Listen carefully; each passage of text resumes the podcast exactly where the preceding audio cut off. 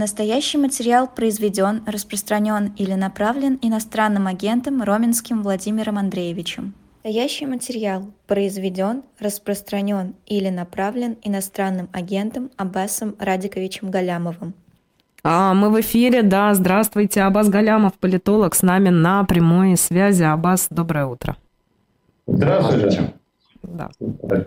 Вов, хочешь, э, начнем с Путина, с э, Давайте, конечно, начнем с Путина. Путин такой э, забавный, э, подался в ЦИК. До этого у него и «Единая Россия» его чествовала, и, э, и инициативная группа собралась, и шаман гимн пел, и у него большая пресс-конференция, она же прямая линия общения с народом прошла. Про Путина можем многое. Угу. Какие впечатления у вас, Аббас? На что вы обратили внимание в первую очередь, вот послушав и понаблюдав за действиями российского президента? Ну, по-настоящему интересной была только прямая линия, все остальное штука такая в значительной степени а, техническая. Вот. Главной задачей прямой линии была, э, знаете, была отстройка от э, царящего в российской политике, э, царящей в российской политике истерики. Вот когда ты смотришь российское телевидение, наблюдаешь за российскими политиками, то ты видишь, что они там... У них, знаете, есть же такое понятие оручесть на федеральных телеканалах. Есть. Да, они любят экспертов, э, которые вот обладают этой самой оручестью. Там редактора, когда им предлагают экспертов, спрашивают, он оручий или нет. Если он не оручий, то он не очень сильно нужен. Так вот, э, в целом, вот такой дискурс очень истеричный, они постоянно ищут врагов, постоянно кому-то чем-то угрожают, постоянно собираются то возродить смерть, то прямо расстреливать начать. А всех, кто не любит Путина, помните, Гурулев это предлагал. А, ну, в общем, безумие такое. И избиратели, конечно, это пугает. Нравится это немногим, ну, процентом 7, может быть, 8 максимум избирателей, то есть даже 10 не наберется. А подавляющее большинство людей, которые в том числе и сторонники режима, собственно говоря, их это очень сильно на, напрягает. И Путин, вот он в ходе своей прямой линии, он, конечно, продемонстрировал э, то, что вот он не такой. Да? Эти люди теперь должны, по идее, вот как облегченно а, напуганные вот этим дискурсом истеричным, а, они должны облегченно выдохнуть, сказать себе, ну, слава богу, хотя бы президент у нас нормальный. То есть ему там специально подкидывали такие темы, ну, на которые принято реагировать криками там запретить, э, посадить, наказать. Да, помните, там были вопросы о микрофинансовых организациях, казалось бы, ну, такой популизм простейший, да, там, возьми их, накажи, запрети, там, пересажай всех все только аплодировать будут. А Путин так демонстративно говорит, что, конечно, да, они должны работать в рамках закона, но, строго говоря, зачем их ликвидировать, они решают э, нужные задачи, там, в том числе для людей. Да, или там тема абортов, опять э, вот он отстраивается от доминирующего там в официозе дискурса о том, что аборты это плохо, аборты надо запретить. Вот. Даже когда он говорит о развороте на восток, он там рассуждал, то вот в отличие от э, всей остальной пропаганды, которая подает эту, эту тему очень, так сказать, а, индоктринированно, знаете, через призму идеологии, там вот Запад, он такой негодный, он, он, он очень плохой, а вот Восток это такие братья, а, значит, по разуму, и разворот туда носит э, вот такой ценностный характер. Да, в случае с Путиным это абсолютно противоположность, он э, демонстрирует такой чистый прагматизм, он говорит о том, что там новые центры роста, соответственно, там, ну, там э, есть спрос на нашу продукцию, глупо туда не идти. А, то есть э, вот э, демонстрирует принципиальную не, не, не индоктринированность, не идеологизированность, так сказать, очень такой прагматичный президент. На это все очень серьезный спрос есть э, в обществе. И Путин, э, конечно, в этом смысле ну, нельзя не признать, что эта прямая линия а, удалась. А, правда, конечно, они там переборщили, вот это вот его а, спокойствие, такое, знаете, даже добродушие, вот он а, там, даже когда о врагах рассуждал, он, строго говоря, делал это много, но он делал это вот без такого, знаете, без выпученных глаз, без пены у рта, как это любят делать наши пропагандисты. Он, ну, это была такая, скорее, знаете, усталость человека, который устал от того, что его постоянно напрягают. Да, кажется, что не, он не успокаивал столько Аббас. Я потому что тоже беседовал, обсуждал эту тему, и многие сходятся во мнении, что Путин э, просто устал, ему было неинтересно, вот, ему вот было я... скучно. Он с первого э, ответа начал говорить, как я рассказывал прежде. Я уже об этом говорил, как я говорил об этом раньше, и это сквозило везде. Ну, то есть все уже было, и для Путина было много раз, кажется.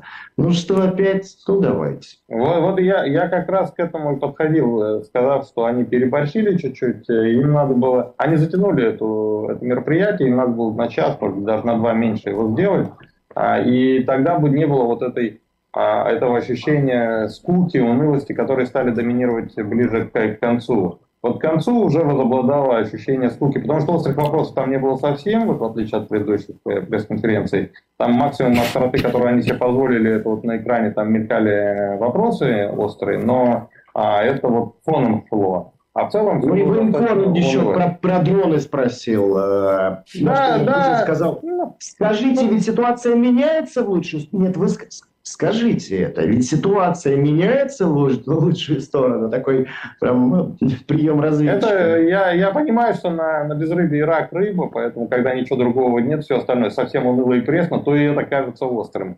Хотя ну, на самом деле, конечно, ничего острого в этом нет. То есть там проблемы обсуждались, я же не говорю, что они не обсуждались, но просто совершенно отчетливо э, звучала мысль, что проблемы носят э, все-таки такой частный характер. Это исключение из правил, но это ни в коем случае не правило. А правило, наоборот, у нас такое, значит, что все хорошо и дальше будет еще лучше. И, собственно говоря, вот все вот это, диалог с этим регионом, он тоже а, укладывался, укладывался в эту а, логику. В общем, Э, я, я не утверждаю, что Путин осознанно делал то, что он э, делал, вот, от, отстраиваясь от этого истеричного дискурса. Хотя я не исключаю, он, он хороший притворщик, и не исключаю, что, в принципе, ну, с Кириенко у него было это проговорено, что надо демонстрировать спокойствие, что люди устали от истерики, люди хотят нормальности, да, и надо демонстрировать, что вот президент у нас нормальный. Но, может быть, даже и не было проговорено, может, он это действительно так у него получилось, потому что он действительно ему все надоело, он от всего устал. Э, не исключено. Но я говорю о результате. Вот результат э, такой, э, в значительной степени э, положительный. Ну, а все остальное, о чем вот меня спросили, там, подача документов в ЦИК и так далее, ну, это обязательно то, что должно быть сделано в соответствии с рамкой, в соответствии с законом, и а, поэтому они это сделали, отработали, что называется, номер. Ну, э, без каких-то последствий для общеполитической ситуации, там, для, так сказать, общественного мнения и так далее. Да. А... сегодня должен выступать с э, большой пресс-конференцией и Владимир Зеленский. Ждете ли вы, что там прозвучат какие-то, может быть, э, сенсационные заявления? Может быть, дальше пусть он пойдет? Ну, э, Зеленский, конечно, сейчас в такой ситуации, когда от него ну, чего-то чего ждешь. Да, вот, э, Чего, например? То что, то, что не удалось летнее наступление, это сейчас стало уже общим местом, об этом говорят и э, союзники, и противники. Значит, э, отчетливо уже звучит, в том числе и в исполнении а, допустим, э, ближайших э, к Зеленскому людей, руководителей страны, типа Залужного, а, мысль о том, что ну, война зашла в тупик, да, и в такой ситуации, э, ну, он должен какой-то новый этап анонсировать, что это будет. Поэтому это будет, безусловно, интересно. Но что именно он скажет, и скажет ли, не, не знаю. Ну, опять же, опять, опять же выборы, э, пойдет ли он на них или же откажется от этой Нет, я думаю, что я, я не очень себе представляю, как он может пойти на эти выборы. Там отменить ситуацию, когда э, значительная часть твоей территории контролируется врагом, отменить э, ну, военное положение он не может. Ну, Конституция запрещено выборы в ситуации военного положения. То есть, либо надо отменять военное положение, а как ты его отменишь? Ну, если идет война, и она идет на твоей территории. России можно не вводить военное положение, потому что война не идет на территории России. А в Украине это сложно сделать. А тогда, соответственно, как ты можешь э, наплевать на Конституцию и провести выборы в ситуации, когда, э, ну, как, как, когда там прямой запрет есть? Вот, поэтому я, я на самом деле не думаю, что это слишком э, большая проблема для Зеленского. То есть понятно, что российская пропаганда будет кричать что Зеленский, значит, э, там, диктатор-узурпатор, но, понимаете, мало что-то кричать там. Важно же, чтобы тебе верили. Ну, все знают, что Зеленский никакой не диктатор и не узурпатор. Вот само по себе а просто априорно понятно. Это аксиомы, не нуждающиеся в доказательствах. Да, тут, ну, предположим, он, испугавшись российской пропаганды, все-таки нарушит собственную конституцию и пойдет на выборы. Вы что думаете, российская пропаганда начнет его хвалить? Нет, будет обвинять его в популизме и в нарушении собственной конституции. А, вот, скажут, все равно выборы сфальсифицируют, поэтому это, это спектакль, это шоу. Поэтому ориентироваться на мнение врага в таких ситуациях ни в коем случае нельзя, надо ориентироваться на мнение сторонников и союзников. А, по-моему, там есть, там есть запрос на победу, а запросы на выборы там я не чувствую. Я, конечно, не внутри ситуации, но вот то, что изнутри смотришь, там, на, на, допустим, на соцопросы и так далее, а на то, что украинские спикеры говорят. Э, ну, то есть это, я не думаю, что это будет для него большой проблемой. Надо что-то с войной делать. Ну, там, продолжаем ли воевать? Э, да, если продолжаем воевать, то как? Там, уходим в глухую оборону там, э, или, или какая-то другая э, стратегия, какие-то другие планы. Планы на зиму, проще говоря, да, надо озвучить. Вот. Вот, вот это главное, не выборы. А в этом смысле у Зеленского есть какой-то ресурс?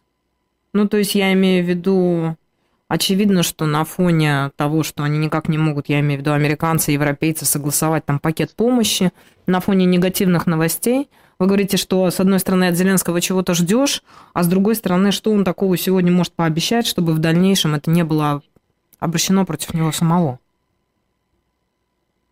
Ну, э, смотрите, Украина, она же не то, что совсем такая без военной помощи, беспомощная. Первые несколько месяцев она оборонялась практически, не имея никакой особой помощи. По-настоящему, по-крупному помощь пошла уже а, в конце весны, даже в начале лета.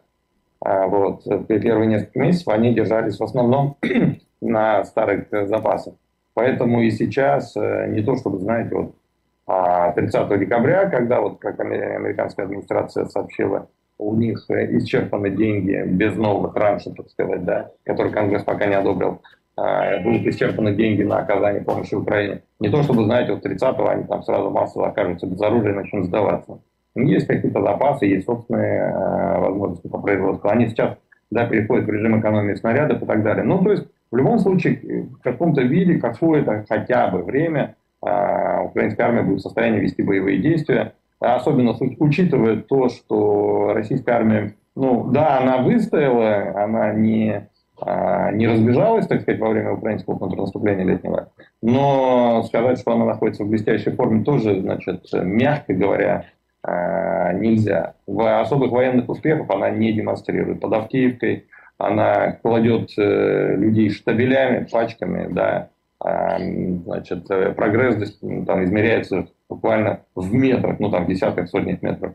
А, вот, поэтому даже с учетом вот той сложности, в которой оказалась украинская армия, а, значит, с учетом вот поставок оружия, ну, тем не менее, еще длительное время война может идти на старых а, ресурсах.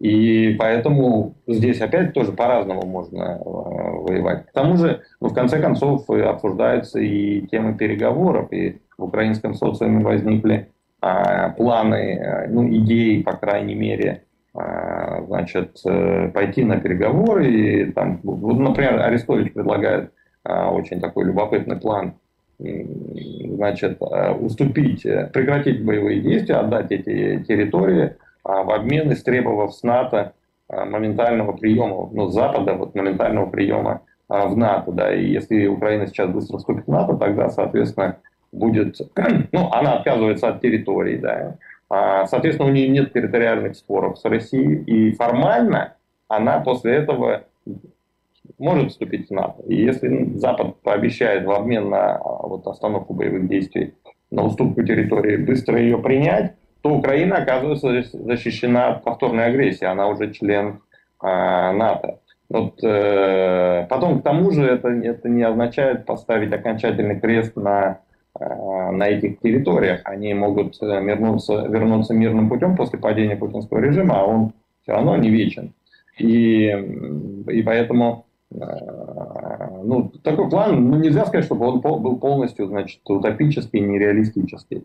В украинском обществе самое важное, там соцопросы показывают, что запрос на переговоры растет. Конечно, большинство пока настроено решительно, они готовы воевать. И в этом смысле Зеленскому сейчас э, начать мирный, реализовывать какие-то мирные инициативы, может быть, для него это было бы слишком э, рискованно. Но опять Зеленский показал себя очень сильным лидером, а сильный лидер иногда должен уметь принимать решения а, и так сказать, не на потребу толпы. Он, он э, может принять решение а, правильное с его точки зрения в стратегическом плане, но не, не популярное. И он может даже а, пожертвовать должностью. В истории такое э, бывало. Трумана, например, вспомните, который отказался применять ядерное оружие в Корее, как того требовали генералы, да и общественное мнение. Вот. Поэтому ну давайте, Зеленский последние полтора года нас удивляет. Да он с первого дня как политик появился, нас удивляет. Поэтому вот э, я, я не исключаю, что что-то интересное там будет. А подождите, а вот в этой логике, а зачем это НАТО? То есть Путин получает территории, Украина, украинскую логику вы объяснили. А объясните теперь натовскую логику при таком сценарии. Ну, давайте, во-первых, я э, напомню, что это не моя идея, что это идея Арестовича. Ну, я понимаю, но мы ее разбираем, да. Да, и в данном случае я не то, что значит, готов отдуваться за его идеалы. Но можно предположить, что НАТО заинтересовано в ограничении... Э, ну, то есть это, это форма нанесения поражения Путину на самом деле. Да, то есть она такая вот любопытная, ну, Путин начал же войну не столько за территории, столько за то, чтобы Украина не вступила в НАТО. И если Украина все-таки вступает в НАТО, и Путин вынужден упереться, то это в значительной степени победа э, НАТО, победа Украины. И хотя бы в этом смысле это имеет э, какой-то резон. Вот. А потом, э, ну, наверное, наверное, это, это главный резон. Честно говоря, вот Арестович, когда я слушал его в этом интервью, он, к сожалению, как раз не развивал эту мысль. Него, я, я просто не знаю, почему он считает, что это реалистично. Но с моей точки зрения это не является нереалистичным. Во-первых, потому что вот, а, понимаете, ну, нужен какой-то выход из ситуации. Вот, э, значит, просто продолжать воевать в надежде на то, что Украина полностью победит и отвоюет все эти территории, а, ну, для НАТО это, ну, для НАТО, для Запада. Для Запада это вариант, наверное, идеальный, но Запад, видите, он же устал от э, войны. Э, он же сам это признает. То есть воевать э, дальше он, он уже не хочет. Ну, часть Запада хочет, но часть уже не хочет. То есть, по крайней мере, опрос общественного мнения показывает совершенно отчетливую динамику в сторону того, что, может быть, хватит воевать. Давайте как-нибудь там, может быть, все-таки попробуем а, договориться. И в этом смысле продолжать, ну, идеального варианта, когда мы просто разбили армию Путина, и она с позором бежала из Украины, ну, этого варианта уже сейчас, возможно, Запад э, достичь не сможет. Тогда что делать? Просто ничего не делать, плыть по течению и дождаться, пока Украина полностью проиграет э, войну, но тоже не вариант, потому что это подарить победу Путину не хочется. Да? И, и когда ты смотришь, какие варианты у тебя остались, то вариант Арестовича может оказаться просто единственным, более-менее таким э, приемлемым, то есть все остальные еще э, хуже. В политике очень часто бывают ситуации, когда ты делаешь что-то не потому, что а, ты хочешь этого, а просто потому, что ничего другого ты сделать э, не можешь. То есть все, все остальные варианты еще а, хуже. Политика – это искусство возможного, как говорится. Ну, у меня еще уточнение, если мы все-таки действительно разберем эту идею Арестовича, и конкретизируем ее. А, представим себе, что это произошло. А, вооружение военная техника, которую использует украинская армия, она и так натовская в настоящий момент. Финансовая помощь там в разных объемах, да. Сегодня чуть больше, завтра чуть меньше, но оказывается. Что будет по факту означать вступление Украины в НАТО, если мы представим себе, что оно произойдет? Ну, ну есть... это гарантия того, что... Нет, это я понимаю, но, но там, условно говоря, это строительство военных баз, или представляем ли мы себе, что действительно солдаты, я не знаю, немецкие, американские или еще какие-то будут э, расположены, располагаться на территории Украины? То есть вот как, как в каких это можно... Нет. Я, я не думаю, Зна... что, ну, то есть это, мне кажется, не является сейчас э, задачей номер один какой-то приоритетной. То есть задачей. это просто статусная задача, да? А это, э, ну, это, это гарантия вот э, того, что нападение не повторится. То есть это, это способ а, одержать такую вот э, победу. То есть э, и Украина, и Запад будут чувствовать, что ну не зря воевали, не зря эти жертвы, понимаете? Потому что если просто уступить э, Путину территорию и при этом а, Украина не, не, не вступит в НАТО, то это поражение. Это значит, что агрессор одержал верх. Значит, э, агрессоры всего мира смотрят и потирают э, руки. Там, Иран, Китай, все думают, а вот, значит, можно, оказывается, а, значит, нападать, воевать, убивать, там, да, и все будет хорошо. И это приглашение буквально вот к агрессии. И Запад же такой вариант не устроит.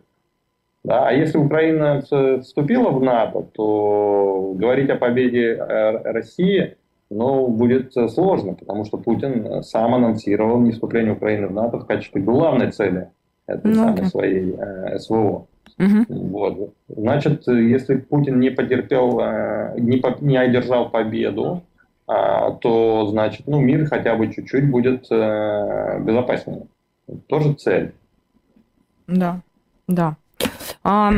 а Путин в данной ситуации в чем заинтересован? Просто кажется, что э, он э, выиграет и от затягивания этого конфликта. Ну, то есть, если все останется на своих местах, ну вот, может, к марту месяцу захватит Авдеевку, можно будет людям сказать. Но в остальном-то что? А, российская армия так окопалась, а, производство снарядов в России увеличивается. Ну, то есть все а, в его пользу сейчас складывается.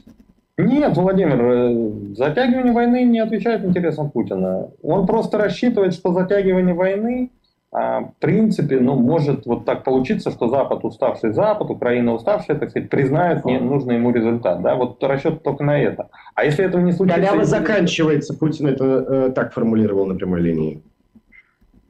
Да, да, да. Но речь сейчас не, не об этом, а о том, что не о том, как он это формулирует, а об объективной ситуации. Значит, э, вот если получится у него реализовать э, такой сценарий, тогда хорошо. Но если не получится, если Украина, а Украина, ну, пока там общественное мнение, в общем-то, настроено, повторюсь, есть сдвиг в сторону э, мирных переговоров, но он не, не носит какого-то судьбоносного характера. Да и на Западе общественное мнение в целом настроено проукраински, просто а, хочется помогать поменьше, участвовать в этом поменьше. Но спустить, так сказать, конфликт на тормозах они тоже пока себе могут э, позволить. То есть затягиваются боевые действия, и в этой ситуации, понимаете, война пожирает э, ресурсы, и в конце концов Россия двигается в направлении революции. То есть, понимаете, затянувшаяся непопулярная война, становящаяся все более непопулярной, она становится непопулярной. Посмотрите на движение жен мобилизованных. Не знаю, видели вы вчерашнее заявление или нет.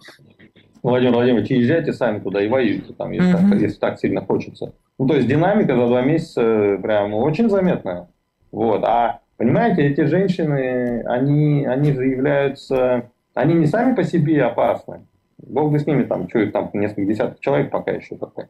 Вот. Ну, во-первых, они говорят от имени большой группы, да, а группы, которая противоположная, Владимир Владимирович, не слушайте там этих предательниц, воюйте, а, значит, мы, мы, жены мобилизованных, мы там за, за продолжение войны, Кремль сформировать, несмотря на все свои усилия, пока так и не смог. Было одно заявление такое не очень убедительное, и после этого тема затухла. Ну, то есть, э, в целом, это индикатор общественных настроений. Вот. Ну, вообще надо понимать, что это, эта война не может быть популярной, потому что она, она захватническая, она все равно колониальная. Это война за обладание колониями. Это, а колониальные войны не бывают популярными, если они затягиваются. Они могут быть популярными только если они такие быстрые, как в 2014 году. Там, зашли в Крым, захватили, ура, Крым наш. Вот. А когда они затягиваются, то это всегда что-то типа Алжирской войны, Португа... этой, э, французской войны в Алжире, американской во Вьетнаме. португальских войн в Мозамбике там, и Анголе, которые привели к э, свержению авторитарного режима португальского. Вот. Это, это всегда история про то, что а зачем это нам нужно? Вот Понимаете, оправ... длительная затянувшаяся война бывает оправдана в глазах основной массы населения. Слушайте, но вот вы война, войну война сколько только, только, только если это война за а, значит, сохранение своей, своего суверенитета, своей территории, когда сапог врага топчет э, родную землю. Я вот это хотел сказать. Только такая война может быть легитимна, если она долгая и затянувшаяся. Если сапог оккупанта не топчет родную землю, то эта война популярной не будет долго. И вот эта трансформация за полтора года, Э, трансформация российского общественного мнения за полтора года э, совершенно отчетливо это демонстрирует. Да, извините. Но война во Вьетнаме, сколько, сколько э, президентов американских э, сменила эту должность, покуда эта война продолжалась? Линдон Джонсон, э, значит, не смог в 1968 году переизбраться. По сути, он начал эту войну. Ну, при Кеннеди началась операция, но она была, она не предполагала там активного участия, массированного такого участия американских а, войск. Потом Кеннеди был быстро убит, но ему, на смену пришел Линдон Джонсон. И Линдон Джонсон, отработав один срок э, в 1968 году, просто не пошел на перевыборы, при всем том, что это был мега успешный президент по всем направлениям внутренней политики, там борьбы с бедностью, борьбы с расовой сегрегацией, то есть это был чемпион. А, вот. Но из-за войны он так быстро утратил э, популярность, что в 1968 году, потерпев поражение на... Ну, э, это, это не было формальным поражением. Формально он в Нью-Гэмпшире на праймерис э, победил антивоенного кандидата, но антивоенный кандидат был настолько слаб и настолько нересурсен, так сказать, с точки зрения вот, ресурсов американской политики. И то, что Джонсон еле-еле там на бровях, там 5 что ли у него процентов или сколько-то, немного там выиграл, настолько шокировало там всю Америку и самого Джонсона, что он отказался от продолжения борьбы. То есть он понял, что ему вообще ничего не светит. Вот. Потом, да, Никсон, выигравший в результате э, в 1968 э, войну, э, э, там продолжил, затянул, да, но, в принципе, ответственность за непопулярную войну легла на плечи прямо того человека, который ее, по сути, начал, Линдона Джонсона. Вот. Да, и, да и Никсон тоже, в общем-то, насколько мы помним, тоже не очень хорошо закончил. Правда, по другой причине, но отчасти а, то, что он не сдержал э, то обещание, которое он, знаете, он хитро провел кампанию в 68 году, он не демонстрировал, что он, он напрямую не говорил, что он закончит эту войну, но всем своим видом он демонстрировал, что вот он намекал на это, да, и когда он не выполнил это обещание, это тоже поспособствовало, в общем-то, а, его делегитимизации в этой истории. Um... Она может похоронить карьеру политическую. А, Аббас, каким а, мы увидим Путина в ближайшие месяцы до выборов и после? Издание «Проект» недавно провело статистику, посмотрело на количество рабочих дней президента и пришли к выводу, что ему ну, не так уже интересно -то править народом, а, заниматься. Не часто он публично работает. А, но вот в последние две недели Путина очень и очень много. Так будет до середины марта? Ну, я думаю, да. Выиграть избирательную кампанию, не, не активничая, но сложно, особенно с учетом вот, э, всего, ну, всего того, что происходит в стране, когда в целом есть такое базовое разочарование. Ну, то есть э, обещали, условно говоря, за три дня, обещали там, что мы под санкциями не прогнемся, да, что только, значит, эти санкции нам на пользу а в целом же обещания-то не выполнены. Киев не взят, э, а мобилизация, значит, одна прошла, вторая маячит, а вот, и с экономикой тоже Яйца проблема. дорожают. Ну, конечно, то есть люди-то чувствуют, это же очень сильно все бьет по их э, карманам, вот эти экономические успехи Путина, которые, о которых он рассказывает с телевизора. Вот, поэтому фон общий такой крайне неблагоприятный, и в такой ситуации, если ты еще не активен, э, ну тогда это, ну, это все вместе уже, знаете, воспринимается как, ну, сдулся, спекся, так сказать, да. Ну, то есть мотивации голосовать э, нет. Понятно, что выборы сфальсифицируют и нарисуют, но тогда, понимаете, э, мало же просто нарисовать результат. Надо, чтобы в результат поверили, а если в результат не поверят, а, то тогда, ну, вообще лучше было выборы не проводить. Понимаете? Тогда он выйдет из выборов с легитимностью не укрепившейся, а наоборот ослабленной. Тогда вообще непонятно, ради чего огород городить. Поэтому я думаю, конечно, он сейчас э, будет э, активен. Но если выдержит, опять же, да, он сейчас ну, все-таки последние полтора года явно не в лучшей форме был. Ну, что вы имеете в виду? Физически или политически? И, ну, и, и физически, вот эмоционально, вот э, ну, видно, что вымотанный был вот весь прошлый год. В этом году он получше выглядит. И физически, помните, как у него в прошлом году там то ручка дрожала, то ножка тряслась. Э, вот. А, и такой, в какие-то моменты он прям выглядел, как будто он после инсульта. Я это имею в виду, да. А я хочу обратить ваше внимание, вот на «Медузе» появилась публикация сегодня утром. Заголовок ее звучит так. Он пересидел в своем кресле, в Кремле и правительстве обсуждают, что Сергей Кириенко может лишиться должности в АП после выборов президента, ну то есть в администрации. И дальше там ссылки на свои источники. Скажите, пожалуйста, что, что вы об этом знаете, если знаете что-нибудь, и какова сегодня роль Сергея Кириенко в нынешней путинской архитектуре?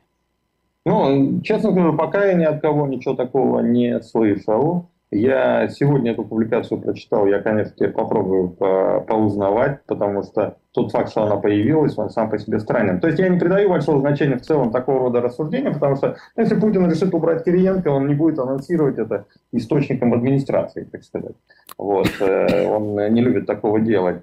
А, но каких-то вот внешних признаков э, ослабления Кириенко, если не считать вот этого странного движения через а, Жогу, а, вот, э, которое пошло полностью в разрез со сценарием, который предлагал Кириенко. Предлагал, Кириенко предлагал, как известно, выдвижение на выставке вот этой, на ВДНХ, то есть выдвижение в мирном контексте.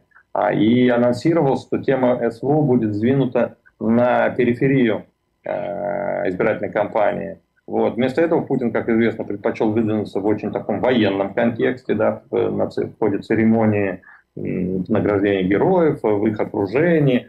Опять же, предложение внес человек из Донбасса, не из Самары там, как, да, или, или, или из Магадана, да, а, а именно вот э, человек э,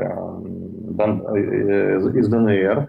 Вот, поэтому было видно, что отвергнут э, план э, Кириенко оказался непонятно по каким причинам, но можно предположить, знаете, что в целом вот эта идея сдвинуть э, СВР, э, ой, СВО на периферию, конечно, не, не понравится военным, не понравится силовикам, людям в погонах, да, потому что, ну, в конце концов, это же борьба за ресурсы, борьба за власть. То есть, если СВО в центре повестки, то они рулят страной. Если это на периферии, а, тема, то получается, что страной любят эти, э, рулят эти гражданские пиджаки. Вот. И вполне возможно, они, так сказать, э, не, ну, возмущены, Путин это чувствует, и они, ну, и он не может себе позволить уже ну, он уже впал в зависимость от людей в погонах, и он не может уже себе позволить их а, значит, недовольство игнорировать. И он, выбирая вот между а, сценарием, который предлагает Кириенко, и сценарием, который, э, на котором настаивают военные, что типа вот СВО в центре повестки, а, вот, выбрал силовиков. Ну, может быть, тогда в такой ситуации а, он и от Кириенко избавился, как от факт, фактора, который стал э, раздражать. Не исключено, но это все просто такие, вот знаете, умозрительные а, заключения так, такие, вот может так быть, а может и не так на самом деле, да. Угу. А, мы, невозможно же почувствовать глубину, так сказать, условно говоря, разочарования Путина в самом Кириенко, в его планах, да. А, значит, и э, поэтому можно только фантазировать. Но повторюсь, вот то, когда многочисленные источники говорят об, о чем-то как о там, принятом решении, да, то это, конечно, несколько странно. Ну, Тем вы... более в преддверии, в преддверии выборов, понимаете, но ну, Кириенко, как бы то ни было, начальник э, избирательной, руководитель избирательной кампании. Да, и анонсировать отставку руководителя избирательной кампании в пред... на, на старте кампании, это значит ослабить кампанию, понимаете? Вот сейчас все это прочитали, условно говоря, да, все губернаторы, там, министры, вот Кириенко им звонит, там, приказывает, что делайте то, делайте все, да, а его уже не слушаются, все, все знают, что ты сбитый летчик. Ну, так в результате эффективность компании падает. Это же компания, которая делается усилиями административного ресурса, вот это надо понимать. Да, здесь все в рамках иерархии. А я начальник, ты дурак, э, ты начальник, я дурак. И поэтому а, Кириенко должен восприниматься как безусловный начальник. Да, и слухи об отставке грядущей, конечно, не укрепляют вот эту его позицию. Поэтому ну, не стал бы Путин, повторюсь, там, анонсировать отставку начальника своего избирательного штаба.